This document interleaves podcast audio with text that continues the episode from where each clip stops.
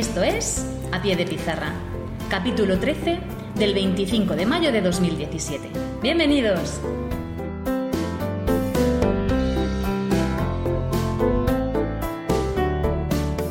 Muy buenas. Esto es A Pie de Pizarra, un podcast sobre educación mediante el que comparto mis experiencias e inquietudes sobre esta dedicación y vocación que es la enseñanza. Mi nombre es Raquel Méndez. Este año soy tutora de tercero de primaria y soy la presentadora de este programa donde vais a escuchar mi voz contando mi día a día como maestra de la escuela pública. ¡Empezamos!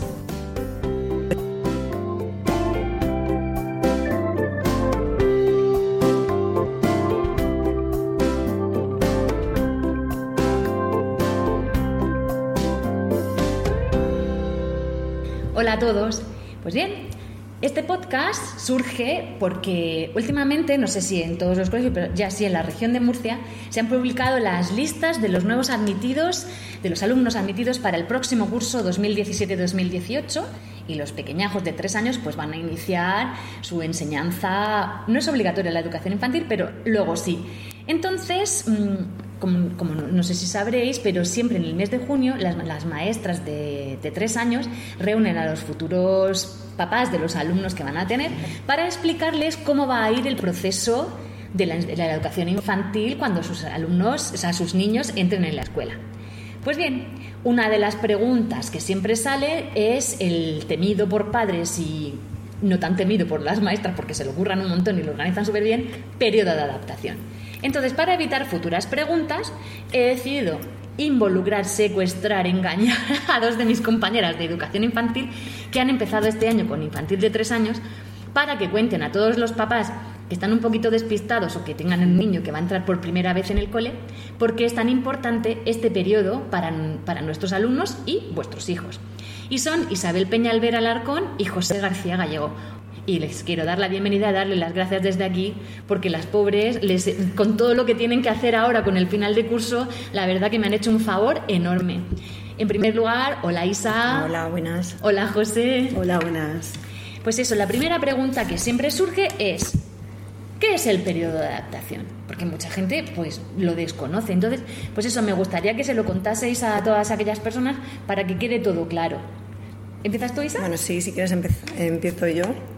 Pues mira, así a grandes rasgos y haciendo una definición sencilla de, lo que es el periodo de adaptación, mm, sería lo que es el proceso que necesita el niño para, para adaptarse a, un nuevo medio. Y para adaptarse necesita conocer un nuevo espacio, unos nuevos compañeros, unos nuevos materiales, una, y una de las cosas más importantes, una nueva figura de apego.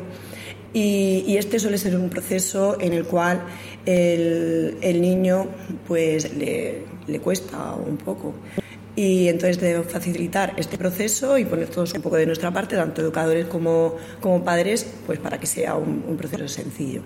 Mm, tenemos que tener en cuenta que ellos vienen de, de, un, de un entorno familiar donde ellos se sienten seguros y se sienten cómodos y, debemos intentar que, que, ese entorno seguro y cómodo para ellos y donde puedan disfrutar lo puedan encontrar también en, en el colegio. Mm, Mm, tenemos que tener en cuenta que uno de los principales problemas que presenta el niño cuando llega al colegio es la separación con la figura de apego, la separación con la familia. Algunos niños ya han experimentado mm, ese conflicto o esa pequeña angustia que sufren cuando han entrado en la guardería. otros es la primera vez que lo, que lo van a experimentar y, debemos, pues, entre todos, facilitarlo y, y, ayudarle. Eh, el periodo de adaptación no es eh, los días que nosotros conocemos como tal, porque suelen ser una semana, dos, dos semanas a lo sumo. El periodo de adaptación conlleva mucho más, mucho más tiempo. y cada niño es, individual y lo, lleva, y lo lleva de una manera totalmente diferente. Llegará el, niño estará adaptado al, colegio o a la escuela, a su clase, a sus nuevos compañeros, a su nueva, a su nueva maestra y a su nuevo entorno cuando el niño acepte, por así decirlo, pues esa, esa situación de una manera normal, disfrute con ello y, con, lo que, con lo que tiene a su, a su alrededor. Pues con esto ha quedado bastante no claro. Si José quiere añadir algo. José, entonces, ¿no quieres decir nada porque es necesario el proceso de adaptación? Bueno, Sí, bueno, decir que, el proceso de adaptación es totalmente necesario. Yo estoy totalmente convencida como madre y como maestra de infantil. Creo que simplemente con ponernos un poco en, su posición nos daremos cuenta de lo importante que es. Todos podemos cerrar los ojos e imaginarnos en un salón con 25 personas que no conocemos para nada. Nos meten ahí durante cuatro horas y no sabemos nada de ellos. Hay una que parece que es la que manda, que siempre está dando órdenes. Y, y claro, ya tenemos que estar. Pero encima hay dos que no paran de llorar, que se pasan las cuatro horas llorando. Incluso alguno puede vomitar, puede hacerse pipí, porque no conoce a la seño y no se atreve a decirle rápidamente me hago pis. Imaginaroslo, imaginaros que estáis ahí y que tenéis que aguantar eso durante cuatro horas pues creo que no es agradable para nadie, por lo menos para mí no, lo sería. Entonces, todo es mucho más fácil, evidentemente, si somos menos niños en el aula. Si tú estás con cinco niños, pues no es lo mismo que si estás con 25. Puedes atenderlo y seguro que a lo largo de, esa hora y media o dos horas vas a tener un momento para cada niño, para una palabra, un gesto de cariño si somos 25, pues es mucho más difícil encontrar ese momento. Sí, sí, a mí me gustaría añadir que, tenemos que tener en cuenta que de, esos primeros momentos va a depender la actitud que tenga el niño ante la escuela. Es su primer contacto en un lugar donde va a pasar muchos años de su vida y es importante que el niño esté contento, esté feliz y va a ser, va a ser algo primordial para sus relaciones sociales posteriores y para su, manera de llevar el aprendizaje en, en, la escuela. Sí, bueno, yo debo decir que yo he ido a apoyar el periodo de adaptación de tres años y incluso cinco yo a veces he considerado que era, eran muchos, porque niños vomitando de, claro, de los nervios, es lo que ha explicado José, que, que para ellos es algo nuevo y aunque haya niños que haya papás que hayan dicho, sí, pero mi niño ha ido a guardería, pues incluso los que han ido a guardería han estado llorando todo lo que podían y más, se han hecho pipí por, por eso que habéis explicado, porque es una figura de apego nueva, un entorno nuevo, gente que no han conocido. Ellos toda su vida han estado en la guardería con sus compañeros y su anterior profesora. Y claro, se encuentran en un, en un entorno nuevo y lo pasan muy mal. Entonces, claro, para llevar todo esto a cabo y que, que pasen todos los niños las horas necesarias y que el proceso y el, y el periodo sea equitativo para todos los niños, eso tiene una organización muy grande y muy importante detrás. Entonces, me gustaría que explicarais, pues eso, cómo se organiza un periodo de adaptación para que el niño eh, entre en la escuela, como habéis dicho vosotras, con esa alegría, con esa confianza y que establezca unos vínculos afectivos tanto con los maestros como con los, los alumnos y con el cole, que eso es súper importante. Entonces, me gustaría eso que lo contaseis. Pues sí, primero tener en cuenta que este no es un proceso fácil, no es un proceso sencillo y no es un proceso que tomamos a la ligera. En primer lugar, se toma con muchos meses de antelación, ya se tiene el primer contacto con las familias en una reunión que se hace en el mes de junio para darle unas pequeñas orientaciones a los papás sobre qué pueden hacer en esos momentos o en esos meses previos a, la entrada de los niños al colegio.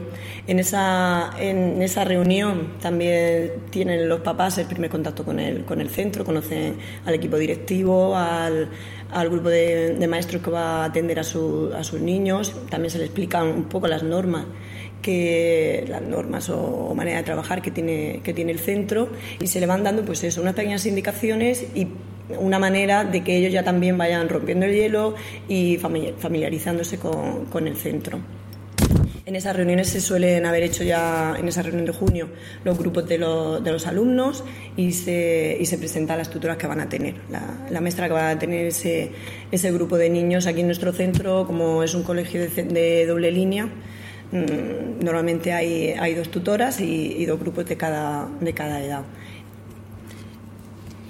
¿Y podrías decir alguna de las eh, normas que tienen que tener los niños antes de entrar a infantil de tres años? lo, yo, como imaginaos que yo soy una mamá que trae a su niño, ¿qué, qué es, qué, son, qué lo, imprescindible para que un niño entre en tres años? Lo único que se pide, porque no podemos atenderlo, si no es así, es que controlen esfínteres. Sabemos que los niños son todavía pequeños porque entran, algunos entran que no han cumplido los tres años y para algunos quizás resulte un poco ahí difícil, pero todos son capaces porque en esa edad todos son capaces de conseguirlo. Evidentemente tienen que quitarle el pañal antes. Es el único requisito imprescindible porque nosotras no podemos estar quitando pañales. En los primeros días, como tú has dicho, sí que tenemos una persona que nos ayuda, bien un maestro de infantil o alguien de primaria que baja a apoyar, pero no podemos estar con el tema de los pañales, ni tenemos personal ni tenemos medios para hacerlo, como hay en la guardería que tienen sus cambiadores y...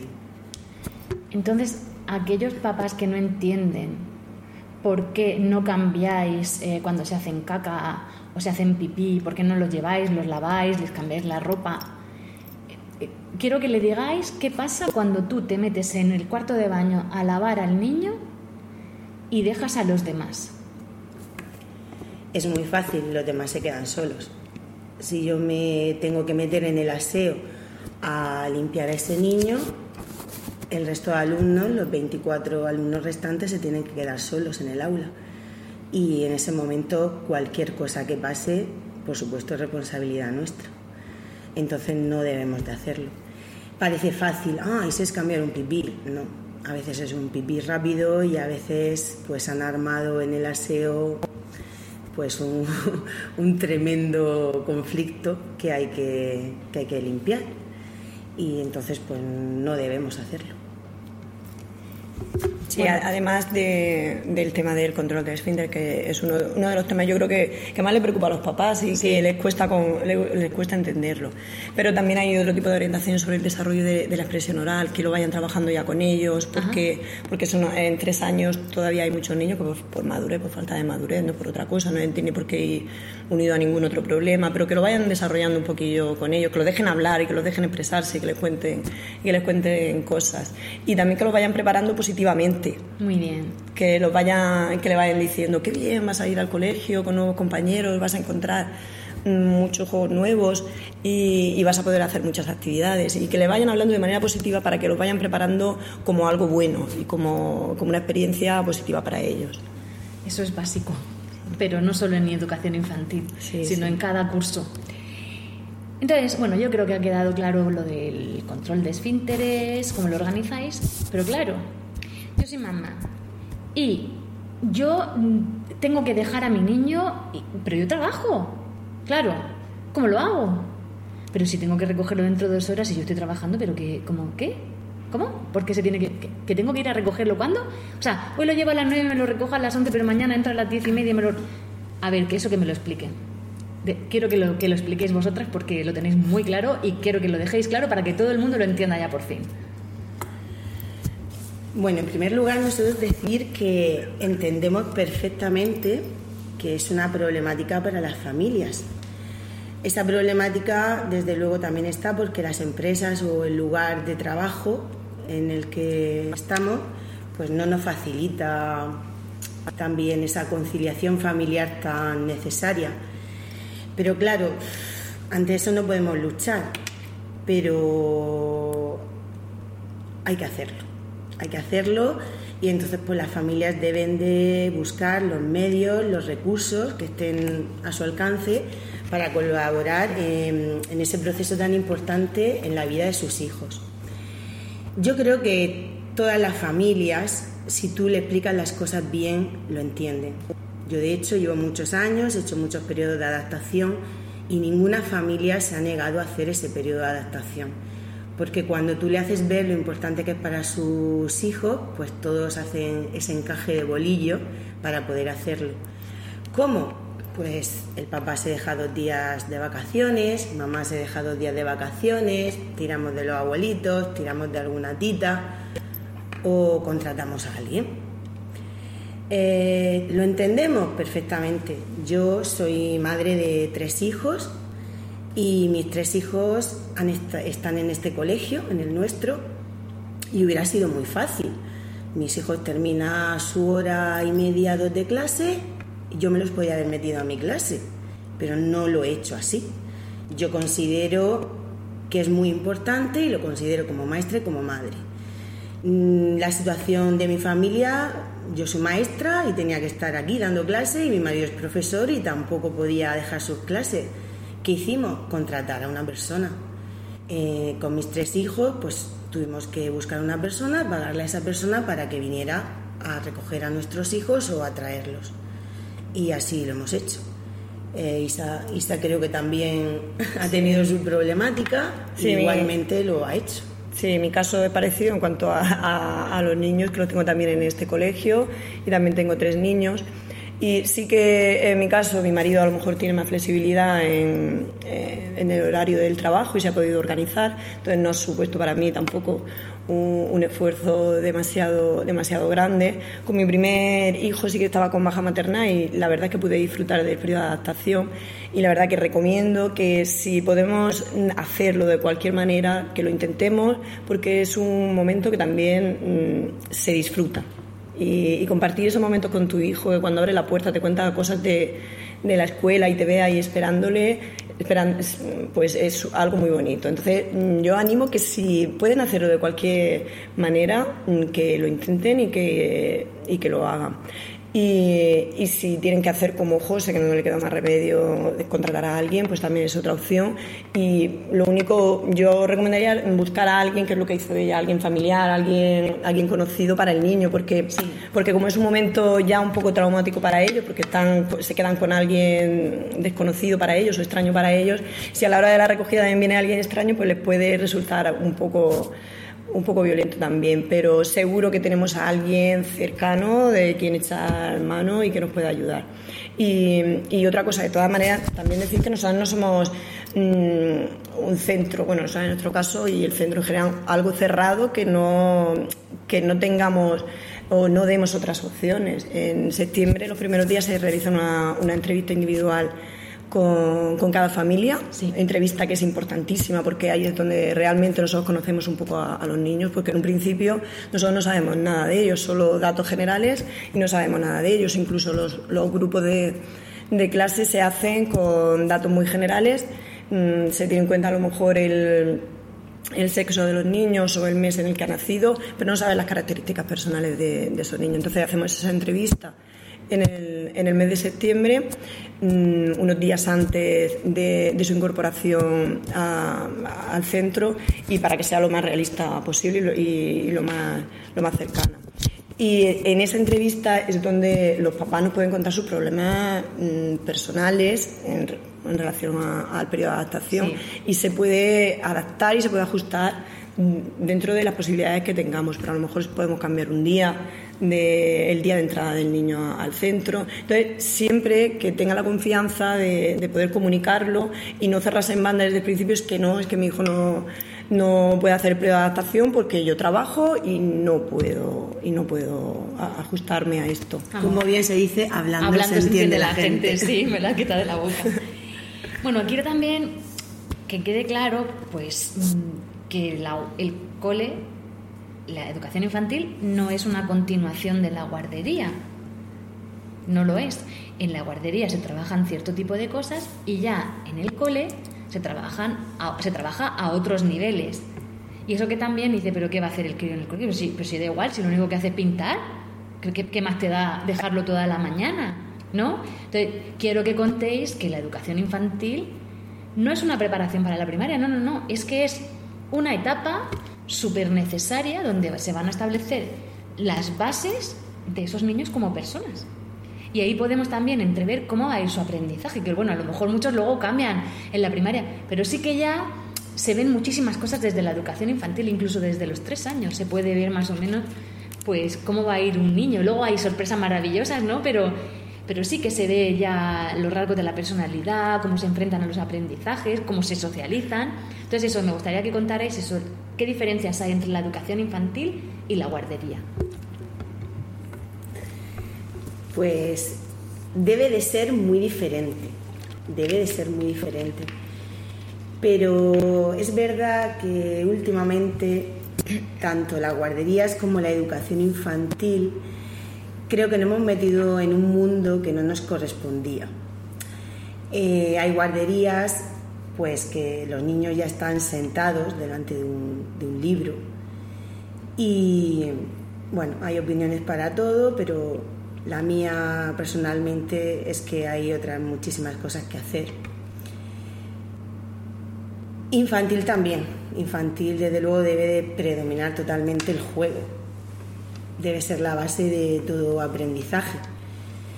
Mm, no podemos comparar guardería con, el colegio, con la educación infantil y por supuesto los padres no deben de pensar que los niños que están en guardería no tienen que hacer periodo de adaptación, porque ellos están acostumbrados a unos horarios, a unas rutinas, que sí que van a ser parecidas en el colegio, pero tienen que hacer su periodo de adaptación, porque lo que hemos estado hablando antes, que lo principal es que a ellos se les rompe ese vínculo afectivo. En este caso no es con los padres, es con su maestra, con su seño de la guardería. Ahora deben de hacer es el vínculo afectivo contigo. Entonces es necesario el periodo de adaptación también para los niños porque no tiene nada que ver una cosa con la otra, ni la maestra ni los compañeros. Evidentemente, los niños que nunca han ido al cole, pues a la guardería, pues es más difícil porque tienen que romper ese lazo tan atado a su madre, a su padre o a sus abuelos. Sí, y quiero que contéis, bueno, ya lo, ya lo has dicho tú antes, Isa, pero el papel de la familia en, este periodo de adaptación. ¿Cuál sería el papel? Bueno, si quieres añadir algo a lo que has dicho antes.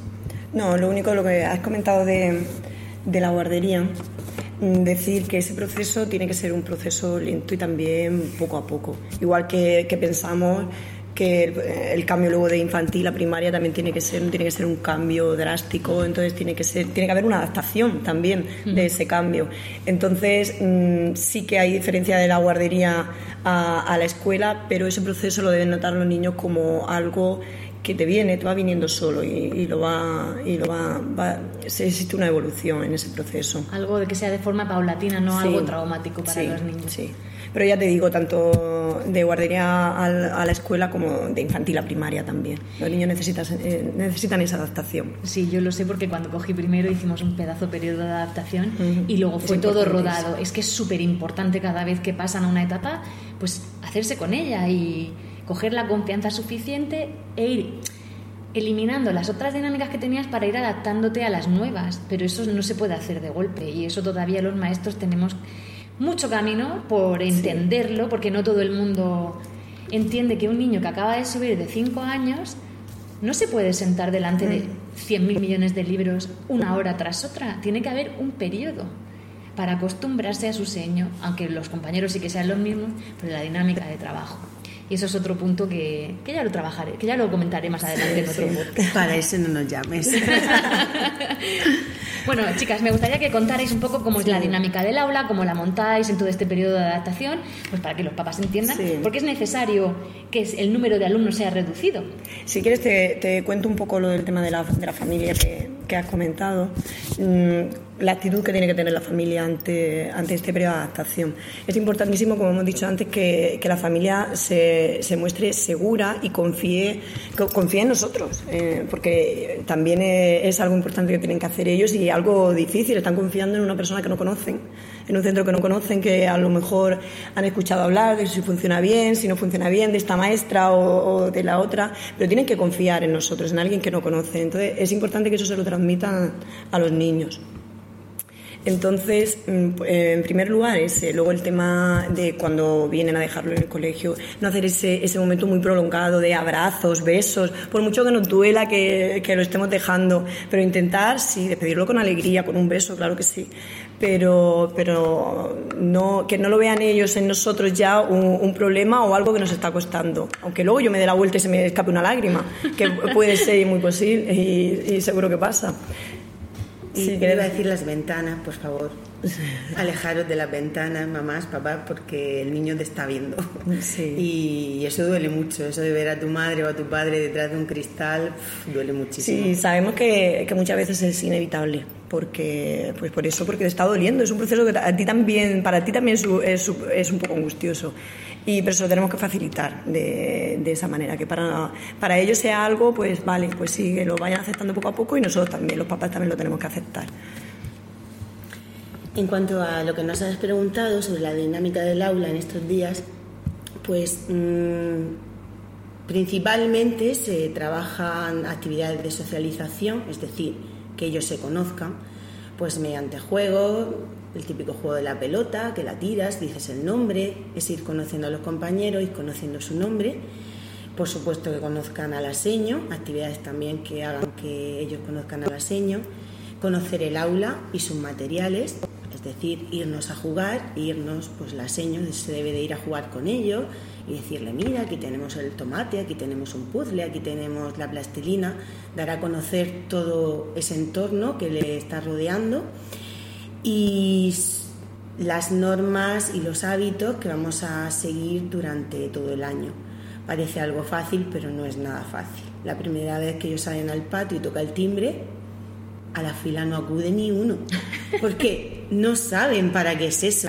Entonces, todas esas cosas hay que enseñarle, que cuando toca el timbre, para irnos a la fila, que cuando llegamos de casa, dónde hay que dejar la mochila, no puede dejarse la mochila cada uno donde le apetezca, sino tiene su lugar.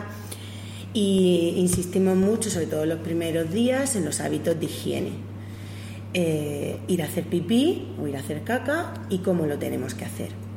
Parece muy fácil y cuando tú hablas con la familia en esa reunión que comentaba Isa, todos saben ir al aseo y no es así. Y yo lo entiendo porque son pequeños y porque soy madre y porque también tengo prisa y muchas veces los ayudamos más de la cuenta. Y te encuentras con el típico niño que no se ha subido el pantalón en su vida y el pantalón se queda enredado abajo con los calzoncillos y eso no sube. Y tenemos que ayudarle, pero tienen que ser ellos los que lo hagan, porque nosotros no podemos estar con 25 niños subiendo pantalones, bajando pantalones, lavando manos, tienen que ir aprendiendo ellos solos.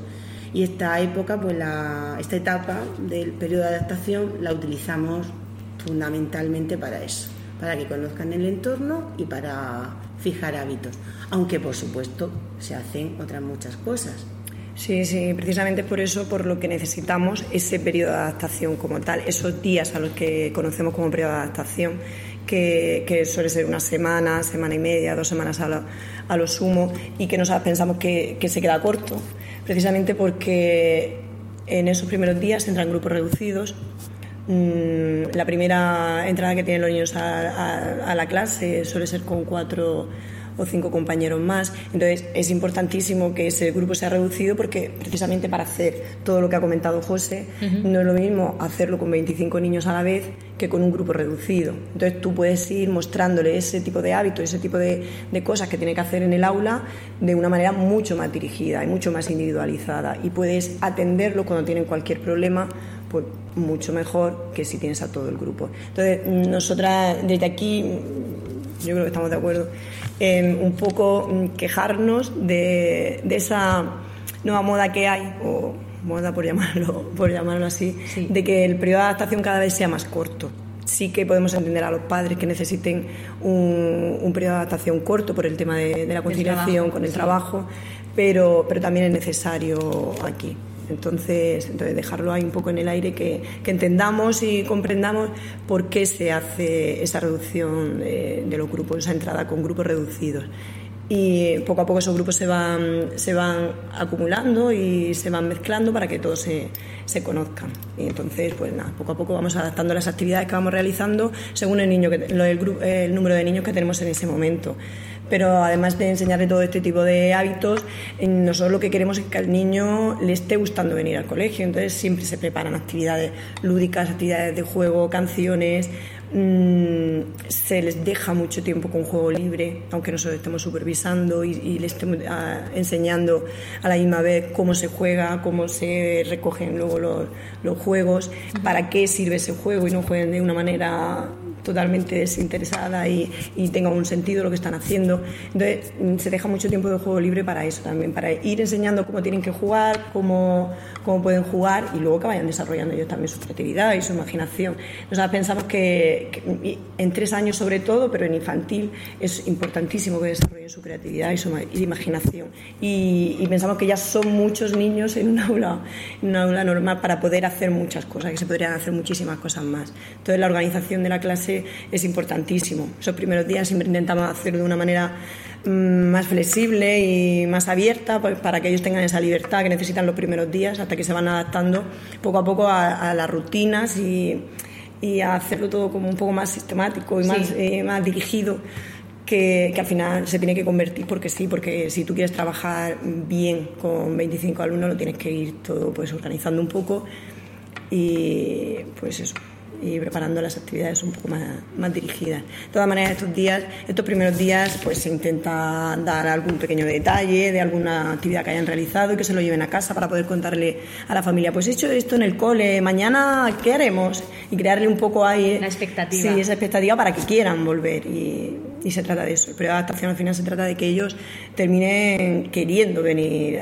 venir al colegio. Aunque sea llorando. Aunque sea llorando. Porque tengo que decir que muchos niños sí que se adaptan con facilidad y el periodo de adaptación les viene bien para adaptarse totalmente, pero hay otros, y vosotros me lo habéis contado, y es que yo le he visto que se tiran todo el primer trimestre llorando. Sí, sí. Y es de verdad que es que da mucha pena ver a niños llorando durante días y días y días y días. Y eso que se ha hecho el periodo de adaptación. Imaginaos que no se hace. Esto sería un caos. Pues chicas, os tengo que dar las gracias por ti, vuestra colaboración, de verdad, sois más bonitas que todas las cosas de este mundo. Gracias Y espero que haya quedado claro, por lo menos un poco, por qué es tan necesario este periodo de adaptación. Bueno, ha llegado el fin, la hora del fin del podcast y yo os veo dentro de dos semanas, o si no, ya sabéis, os quedaréis sin recreo. ¡Hasta luego!